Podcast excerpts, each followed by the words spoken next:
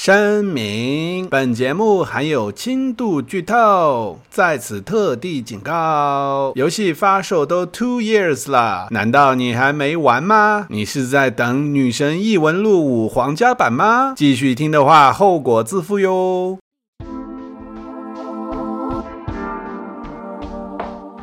So finally，在最近，我终于有时间通关了《女神异闻录五》。当我们跟随着游戏主角 Joker，还有和他在一起的星之盗贼团的成员们的脚步啊，来到了游戏的最终场所——印象空间。在穿过了宽容剥夺之路和见识剥夺之路，Joker 一行人来到了印象空间的最深处——怠惰的监狱。而在这里呢，我们的 Joker 和星之盗贼团需要与这里的敌人。一个被称为圣杯啊 （Holy Grail） 的大 BOSS 进行决战，而在进行战斗的时候呢，我有了足够的时间去观察这个圣杯所在的，呃，被称为怠惰的监狱的这样的一个空间。主角 Joker 和伙伴们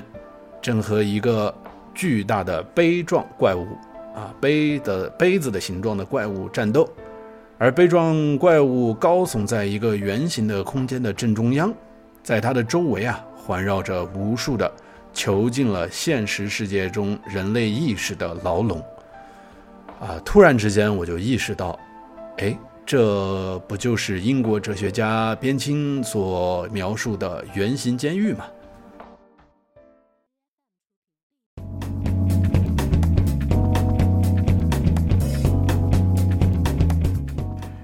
？Hello, everybody！大家好，我是黄三明，你们的主播，欢迎大家收听游声谈 YST Podcast，网络上非专业性最高的游戏播客节目。啊，这个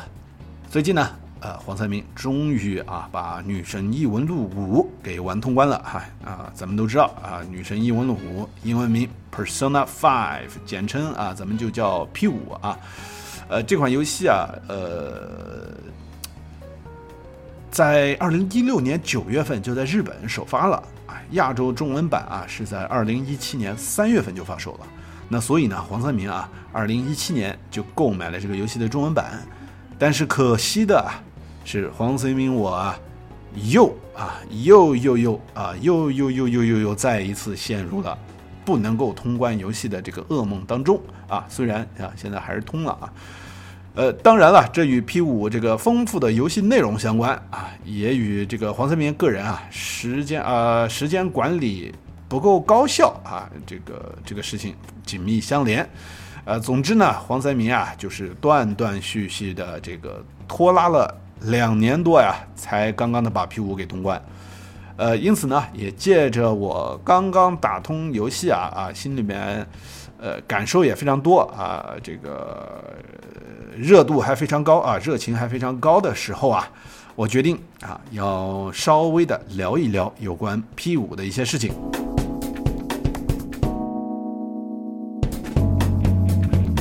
咱们呢，先来说一说游戏本身啊。呃，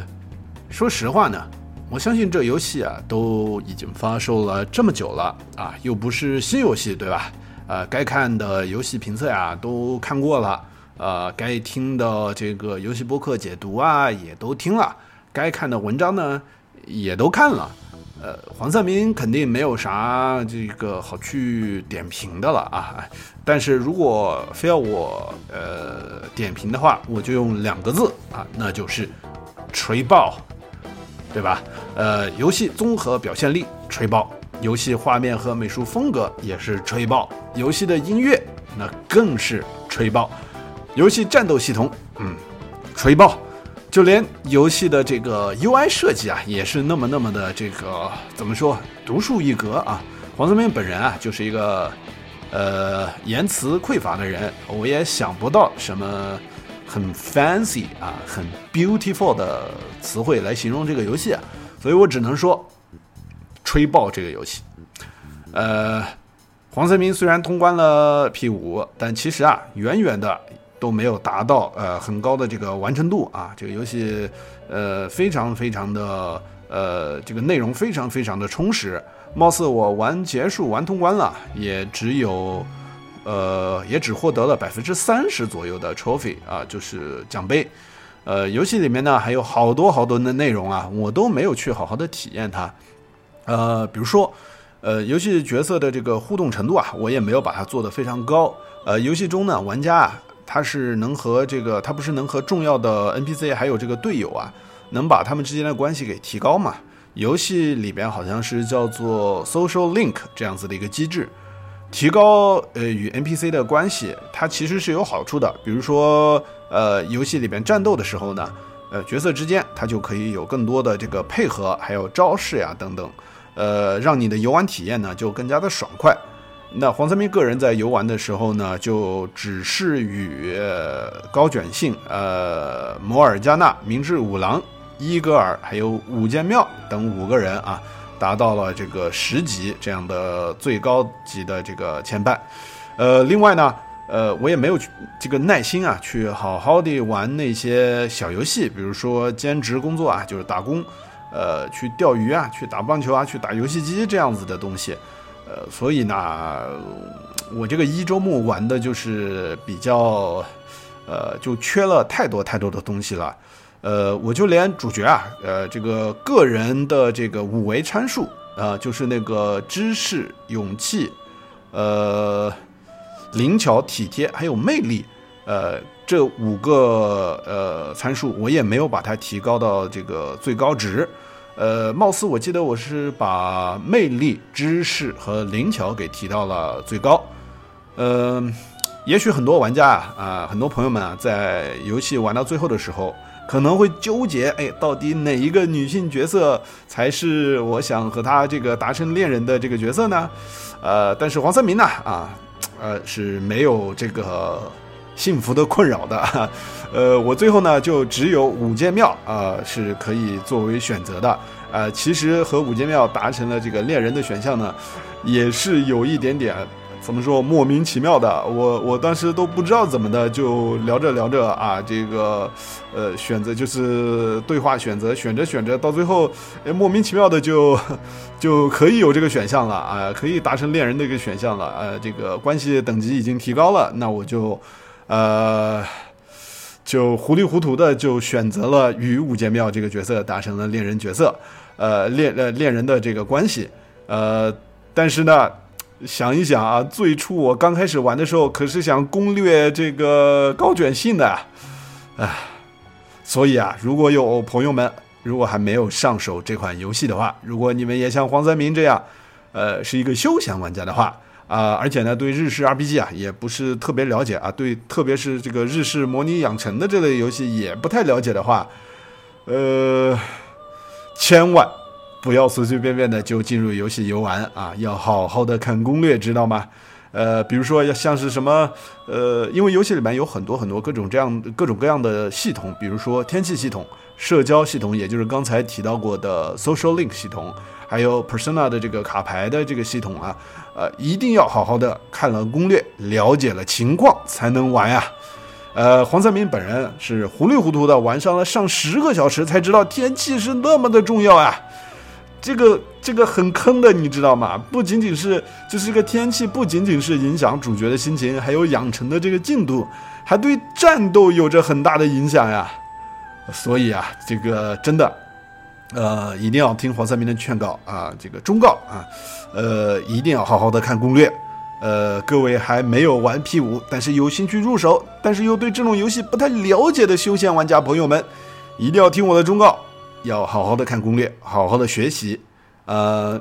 这个这个看攻略绝对不是一个呃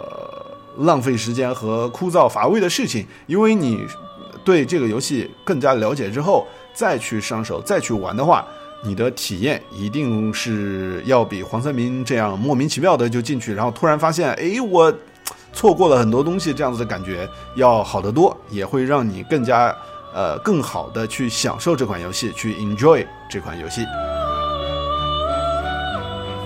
呃，随便说了说这个 P 五游戏本身的一些事情啊，但是呢，我想咱们还是把话题转回到黄三明个人的有感而发之上。诶，现在才有感而发，难道刚才一大通废话不都是你的有感而发吗？你给我闭嘴！嗯嗯嗯嗯嗯。呃，随便说了说《女神异闻录五》游戏本身的一些事情啊，我想咱们还是把话题转回到有感而发这个话题上面来。呃，在这里呢，我也不会对《女神异闻录》这个游戏系列做什么回顾，或者是特别深入的系统分析啊。原因很简单，在之前也提到过，黄三明对于《女神异闻录》整个系列都不是特别的了解。除了我知道《女神异闻录》系列啊，其实是《女神转生》系列的外传发展出来的之外啊，其他的我都不是很了解了。呃，包括《女神异闻录》的前四部作品以及《女神转身》的系列作品，黄晓明也都没有接触过。我记得陆家倒是因为《女神异闻录四》在 PS Vita 上面发售过，所以呢，他有机会把 P 四给打通过。而我个人啊，之所以会愿意入手 P 五，也是因为这个游戏酷炫的视觉表现而已。但是我想说的是，朋友们，friends and families，各位玩游戏的玩家们，再也不要让任何人说游戏是没有深度的东西了。游戏简直就是最有深度的一种媒体形式了。如果它还不是 number one 的话，那在不久的将来，它必然会是最多元化。最有内涵的互动类媒体形式了。说到这里，我又控制不住激动的我自己了，我得吹爆女。呃，冷静一下之后啊，呃，我想说的是，黄泽明自己啊，在玩 P 五的时候呢，其实，呃，我刚开始是没有想那么多的，哪怕我自己在之前啊，也听过很多播客节目，不论是国内的还是国外的。呃，是 YouTube 上还是 B 站上转发翻译的这些视频啊？他们都提到了 P 五非常牛逼的设定啊，那就是荣格心理学啊。呃，各位，这可是荣格心理学啊啊！荣格心理学懂吗？反正我其实是不太懂的。呃，不过啊，为了各位坚持听下来的观众啊，坚持到现在也是非常不容易了。也为了给我在节目一开始提到的这个边沁的这个圆形监狱的梗啊圆一下，我觉得还是有必要花几分钟把荣格心理学啊被借鉴到《女神异闻录五》中的元素做一个简单的解释啊。当然了，这个简单的解释肯定不能够这个完全的概括荣格心理学或者是游戏本身所有的内容啊。有兴趣的朋友们啊，可以自行的上网去查阅一下资料啊，深入的了解一下，或者呢，干脆就去玩一玩啊《女神异闻录五》这款被吹爆的游戏吧。呃，所以啊，你们应该也听出来了，其实我就是在安利这部黄泽明自己都觉得非常复杂、耗时上百小时的游戏给大家呀，不容易。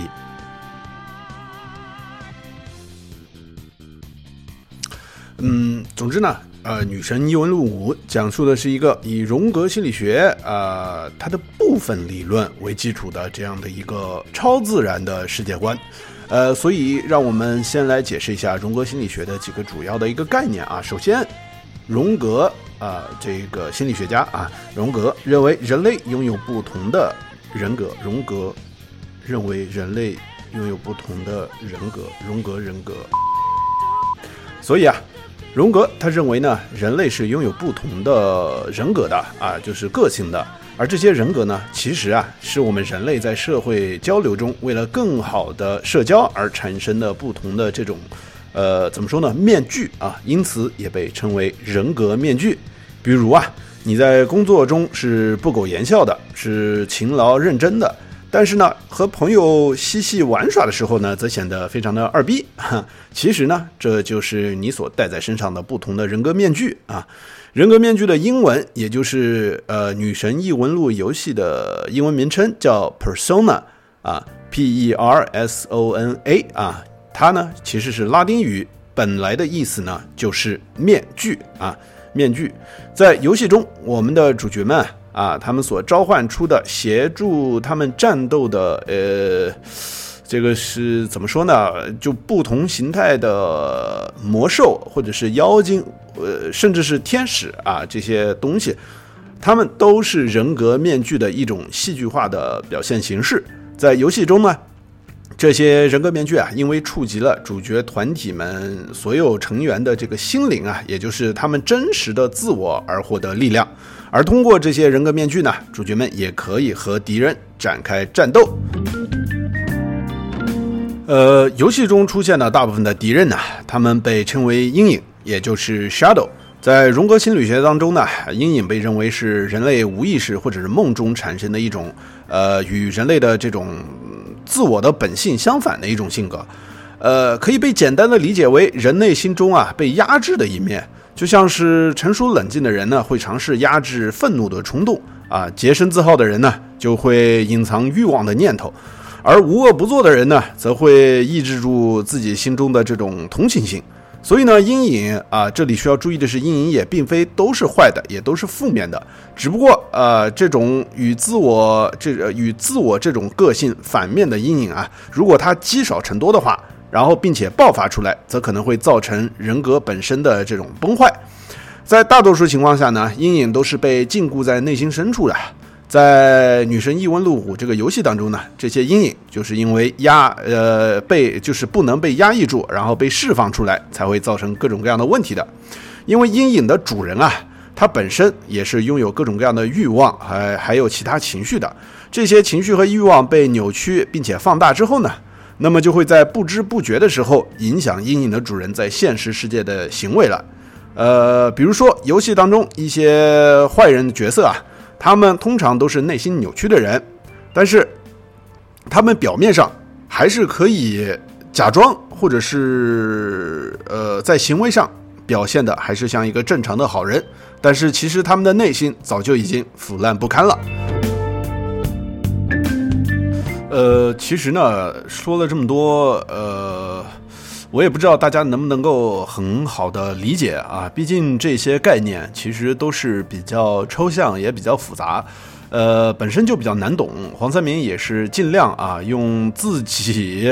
呃比较容易理解的这种方式来解说，呃，希望大家能够呃理解吧。呃，最后呢，就是游戏当中设定的这个叫做异世界的东西，呃，和现实世界不同，异世界呢有两种。呃，一种是私人的或者是个体的啊，另外一种呢就是公共的或者是大众的，但它们都是人类潜意识的一种具象化的体现。呃，个体的异世界呢，其实啊，其实就是以个人的这个潜意识呃具象化出来的。不过呢，只有那些心中具有强烈的扭曲欲望的人才会产生这种异世界，而异世界产生的时候呢，那个人他自己其实是毫无知觉的。呃，这种异世界呢，在游戏当中被称为殿堂，而这种啊，就是宫殿啊，就这种殿堂呢，样子它也是不一样的。呃，一般呢，呃，殿堂是与这个人在现实世界当中的这个个人身份和个人认知是相关的。比如说啊，打个比方，一个人如果心中有着奴役人的欲望，那么他的殿堂可能哈，可能就会是一个他当国王奴役所有人的这种场地。当然了，我只是举一个简单的例子，让大家比较容易懂一点。呃，其实实际上呢，是呃是这个殿堂啊，它是更复杂的，它反映着是呃人类心中各种不同的这种欲望啊，所以相对的比较复杂一点。呃，这个殿堂当中呢，也充满着各种各样的阴影啊，他们这些阴影呢，都会和主角们战斗。而这些阴影呢，啊，都是殿堂的主人他扭曲的欲望的实体。而众多的阴影当中呢，其实只有一个是老大啊，就是主人阴影，我们就俗称他为老大阴影，哈哈，或者阴影的老大。呃，阴影的老大呢是殿堂的支配者，他拥有着最高的力量。呃，这个而殿堂的这个深处啊。呃，因为殿堂本身其实在游戏当中就是迷宫啊，而这个迷宫的深处呢，还有一个在游戏当中被称为秘宝的东西。呃，这个秘宝呢，其实就是这个异世界的主人他内心最大欲望的这种实体。而消灭殿堂的方法其实有两种，一种呢是主角们的做法，就是堂堂正正的打败呃阴影当中的老大，夺取秘宝。而秘宝被夺取之后呢，呃，这个人的欲望也就消失了，这个人内心的殿堂他也就会消失。这个阴影当中的老大呢，也就会变成好的阴影了啊，我们就可以这样理解。呃，其结果呢，就是这个人会因为邪恶的欲望消失而悔改，而变成好人。呃，另一个方法呢，就是比较残忍了，直接杀死殿堂中的这个阴影老大啊。阴影老大一死呢，殿堂的主人就会失去所有的欲望，甚至是基本的生存欲望啊。如果完全失去这些欲望呢，那么一个人就会彻底的变成废人，失去基本的意识。好了，刚才说到了私人或者是个体的潜意识所产生的异世界，那么公共或者是大众的异世界是什么东西呢？其实啊，这就跟荣格心理学所提出的这个叫做集体潜意识的概念是相关的，也就是大众潜意识的这样一个聚合体，或者说是所有的人，不论是个人还是整体啊，所有的潜意识啊，以及所有人社会当中所有人认知的一种基础。就打个比方来说，全世界的人民啊，都有一呃很多呃我们的想法和或者我们的认知啊，都有共通的一面。比如说，呃，大家都会觉得智者都是一把大胡子的老人家一样，呃，所以呢，我们在很多呃就全世界各地的这个影视啊、小说啊、各种各样的媒体都能看到这样的形象。比如说《指环王》中的这个甘道夫，呃，北欧神话中的这个奥丁啊。或者是中国古代的孔子呀、姜子牙这样子的形象，它都是这种潜意识的这种认知的一种体现。而在游戏当中呢，集体潜意识中的这个欲望和负面的情绪啊，所产生的这种异世界，就如同地铁线路啊，一层层的这么往下，呃，往地底下走，呃，这种东西呢，就叫做印象空间。呃，就和这个地狱的深渊一样啊，就如同这个幽冥地府的十八层地狱一般。呃，这个印象空间里面呢，充斥着社会中各种负面情绪和欲望的所产生的这种阴影。而有趣的东西是啊，印象空间被游戏制作者在这个游戏里面设定出了八个等级，或者是八层啊。分别应对着，呃，怎么说呢？呃，其实它是应对着一个英国神秘学作家叫做 William G. Gray 所著的一本书，啊，这本书的名字叫做《邪恶之树》啊，《The Tree of Evil》。呃，里面描写的一棵邪恶的树，它拥有不同的枝干。呃，这个邪恶的树的名字呢，叫做呃，英文名字啊，叫做 Clifoth。呃，别称呢是逆卡巴拉之树。啊，有趣的是，今年发售的《Devil May Cry 5》，也就是《鬼泣五》这个游戏当中啊，也用到了这个设定。呃，这个邪恶之树的不同的枝干呢，就分别应对着印象空间的八个层面。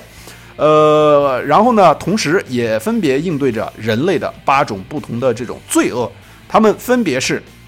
呃，思想剥夺之路，呃，对应的呢是物质主义；和谐剥夺之路。对应的是不稳定和崩溃的情绪，呃，节制剥夺之路对应的其实就是贪欲，而美德剥夺之路对应的就是暴力，慈悲剥夺之路对应的就是残忍，感动剥夺之路对应的就是冷漠，宽容剥夺之路对应的就是排挤，呃，见识剥夺之路对应的就是无知，啊，有见识的反面肯定就是无知了，对吧？呃，游戏当中经历了这八条道路之后呢，而且，呃，如果没有主角光环的这种普通人啊，他们的自我意识估计早就已经被剥夺了，成为了一具没有什么自我、没有什么美德、呃，没有慈悲、没有感动啊、没有宽容、也没有见识的啊、没有人性的这个躯体了。呃，这似乎也是《女神异闻录五》这个游戏所想要表达的一种意思。在《女神异闻录五》的这个世界观当中啊，社会上。各种欲望滋生，人们压抑着自己的呃这个情绪，艰难的生活着。不知道什么时候啊，就开始把不自然当做自然，把不好的东西认为是好的东西，把独立思想和自由的精神就已经完全的放弃掉了，甚至认为把自己的所有的这个权利啊交出去，让别人来管理自己，是一件非常舒服的事情。而自己呢，则是什么都不想，什么都不干，最终堕入了懒惰或者是歹惰的监狱当中。这也是为何游戏的最后的一个关卡的这个场景啊，被设计为了边沁啊，就是最早提到的这个边沁这个哲学家所提出的圆形监狱了。呃，圆形监狱啊，呃，或者说全景式监狱，呃，大家其实可以啊，在网上自行搜索找来看一看啊，以便加深理解。其实啊，呃，圆形监狱就是一种高效节省的这种监狱监狱的形式。圆形的建筑物内部呢，矗立着呃监视者的这个监视人员的观察塔，呃，而周围呢都是大门面向观察塔的囚室，囚室的另一边是窗户。而在囚室当中的囚徒呢，却因为逆光的效果，他看不见观察塔里边的监视人员，因此呢，会疑心自己时刻受到监视，惶惶而不可终日。而对于监狱来说啊，他们则可以通过这样子的设定啊，减少监视人员的数量，因而呢，削减监狱的成本。在这种圆形监狱，呃，其实啊，这种圆形监狱的概念啊。呃，在真正的监狱上的实践多不多，我其实是不得而知。呃，但是呢，这个理念呢，在社会学上却引起了很大的争论。呃，英国哲学家 Jeremy 边沁，生活他自己呢是生活在十八世纪和十九世纪的英国。呃，当时呢，他是目睹了席卷欧洲还有美国，呃，就是美洲大陆，当时还是美洲大陆的这种战争和革命，所以他个人逐渐的就认为啊，社会良好的秩序还有安全。才是最重要的，是人们所需要追求的东西。这也使得他总结出了一种叫做功利主义的思想。那么简单的来说呢，这种功利主义它的思想就是社会中的人们可以啊，并且也应该为了社会中更大的福祉，放弃自己的一些权利和独立性。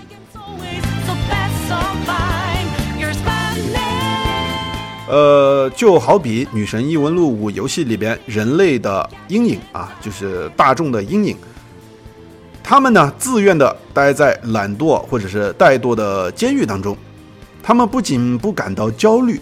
不愿意反抗，甚至啊，反而认为这种监禁是好事情。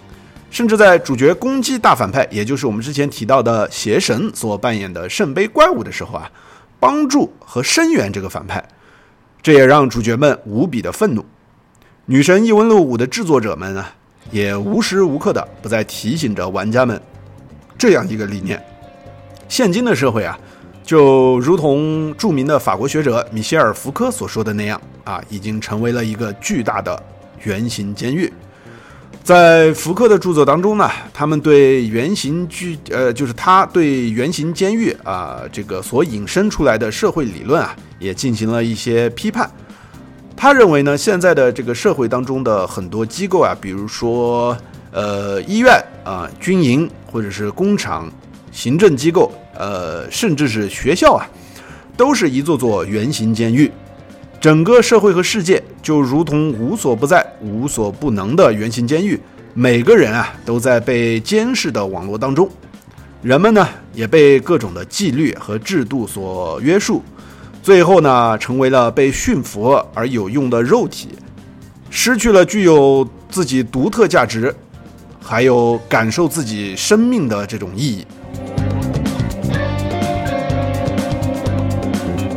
呃，其实刚才说到的，呃，整个社会，甚至是社会当中的一些机构啊，呃，都可以被比作圆形监狱。这个理念呢，也被反映在了《女神异闻录》这个游戏的很多设定当中。呃，比如主角们上学的这个学校啊，叫做秀静学园，